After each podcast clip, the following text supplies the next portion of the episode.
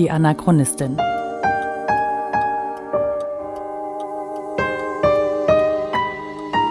Ein Podcast über die Lebensgeschichte des Widerstandskämpfers Theo Hespers und seiner Nachfahren.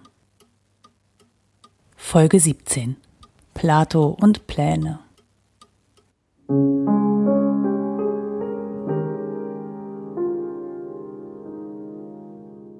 In der Biografie meines Großvaters erscheint die Zeit in Helmond wie ein Loch.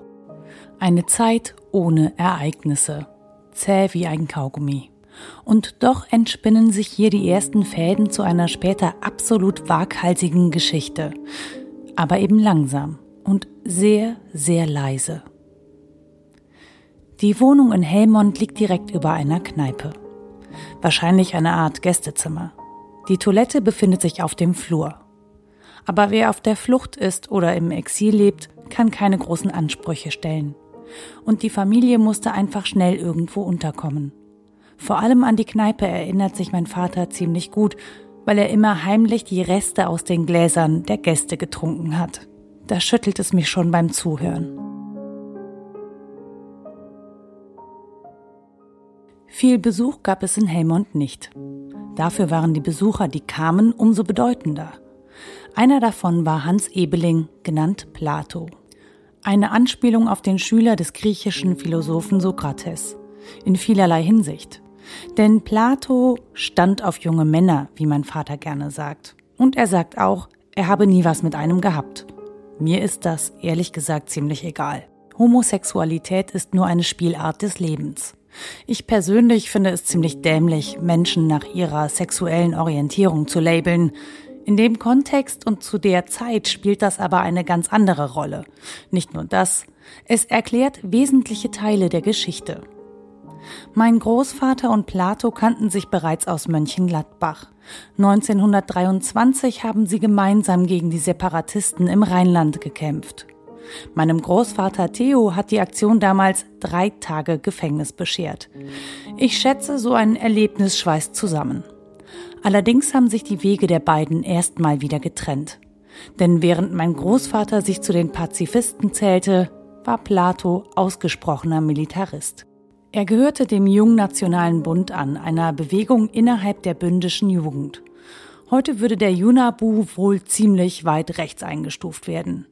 Der Jugendbund galt als Vorstufe auf den Militärdienst, die Ausrichtung galt als konservativ und revolutionär zugleich. Insgesamt gehörten um 1923 rund 7000 Jungen und Mädchen zu diesem Bund. Klingt allerdings mehr nach Einheit, als es am Ende war. Konservativ hieß so viel, dass die Frauen für Erziehung und Bildung, die Männer für die große Politik zuständig waren. Plato waren die Frauen im Bund gleich ganz ein Dorn im Auge. Er sah den Junabu als reinen Jungenbund. Das klingt in dem Wikipedia-Artikel einfach nach konservativer Männerwirtschaft. Vor dem Hintergrund, dass Plato zumindest homoerotische Neigungen hatte, sexuelle Kontakte mit Männern lassen sich nicht belegen, bekommt diese Abspaltung, die später auch unter dem Namen Pfadfinderschaft Westmark firmierte, eine etwas andere Deutungsrichtung. Dabei geht es explizit nicht darum zu sagen, dass Plato nur einen Club für Gleichgesinnte schaffen wollte. Im Begriff Homosexualität wird die Bedeutung von Sex meiner Meinung nach maßlos überinterpretiert. Plato war in erster Linie Militarist und politischer Aktivist. Mit Frauen konnte er nur eben nicht viel anfangen. Und vielleicht ist ihm deswegen entgangen, dass auch Frauen politisch aktiv sein können. Aber das sind an dieser Stelle reine Mutmaßungen. Was ich hier nur deutlich machen möchte, die Tatsache, dass Homosexualität auch nach Ende des Krieges und sogar noch bis in die 1990er Jahre unter Strafe stand, hat in der Aufarbeitung der Geschichte dazu geführt, dass diese Tatsache einfach unterschlagen wurde. Sie ist aber an einigen Stellen als Motiv für Bekanntschaften, Zusammenschlüsse und auch Verhaltensweisen durchaus essentiell. Wer mehr dazu wissen möchte, muss sich nur mal durch den Wikipedia-Artikel zum Paragraphen 175 lesen.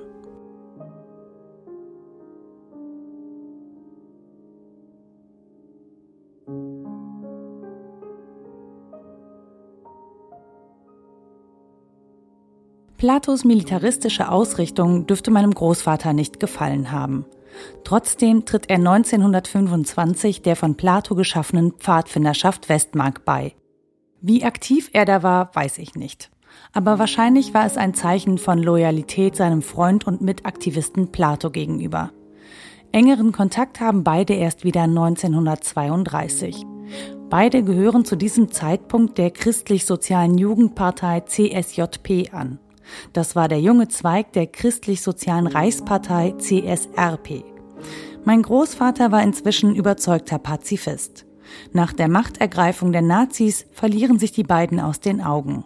Theo muss fliehen und auch Plato bekommt wegen seiner politischen Aktivitäten Probleme mit den Nazis.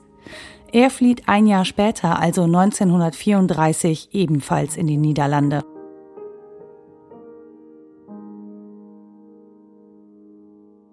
Wie genau sich Plato und mein Großvater dann im Exil gefunden haben, weiß ich nicht. Aber die deutschen Exilanten hatten inzwischen ein ziemlich dichtes Netzwerk geknüpft. Und so kommt es, dass Plato 1935 herausfindet, wo mein Großvater wohnt. Er besucht Theo, Käthe und meinen Vater in Helmond. Dass mein Vater sich so lebhaft an die Besuche von Plato erinnern kann, hat einen guten Grund. Plato brachte Abwechslung in das öde Leben in Helmond. Plato kam an. Ich spielte gerne mit Plato. Plato war ein Kinderfreund. Sag ich, Plato, ich wusste genau, gefühlsmäßig schon, dass er anders war als mein Vater. Ich wusste, dass mein Vater antimilitaristisch war. Ich konnte das nicht viel ausdrücken, aber ich wusste, er hat mir verboten, Soldat zu spielen. Mhm. Aber gut, die kam die Schizophrenie. Also, Indianer durfte ich spielen, nur nicht Soldat spielen. Ich sag, Plato, mach mir noch ein paar, paar Kanönchen. Da baute mir mein Bauklötz baute mir eine Festung auf und Kanönchen, die die Festung beschießen sollten. Mein Vater sagte, was machst du aus dem Jungen? Machst du Militaristen? Er ist so pazifistisch aufwachsen. Es ist ziemlich wahrscheinlich, dass sich Plato und mein Großvater Theo intensiv über die politische Situation in Deutschland ausgetauscht haben. Und sie werden auch darüber gesprochen haben, wie sich das wohl ändern lässt. Ganz sicher werden sie sich auch darüber gestritten haben, auf welchem Weg sie diese Veränderungen herbeiführen wollen. Als überzeugter Pazifist dürfte mein Großvater für den Kampf mit Worten eingetreten sein. Plato als ehemaliger Soldat und Bundesführer einer Wehrsportgruppe dürfte eine militärische Lösung zumindest nicht ausgeschlossen haben.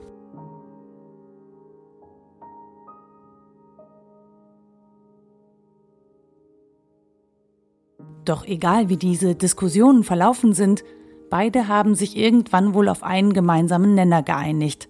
Zum einen, Hitler muss weg. Und zum anderen, wir müssen die Kräfte im Exil bündeln, wenn wir etwas erreichen wollen. Es wird noch einige Zeit dauern, bis sie dieses Vorhaben in die Tat umsetzen können, aber der Grundstein ist gelegt. Der Kontakt ist hergestellt, die Idee ist geboren und nicht mehr aus der Welt zu schaffen. Diese zwei Männer, die ungleicher nicht sein könnten, wollen das Unmögliche möglich machen. Der eine verheirateter Katholik, Abstinenzler und Pazifist, der andere schwul, versoffen und Militarist, aber beide mit demselben Plan, Hitler und seinen Nazi-Schergen ordentlich ans Bein zu pissen. Ein Plan, den nicht nur die beiden sehr ernst nahmen, auch die Nazis sahen die beiden Politaktivisten durchaus als ernstzunehmendes Problem.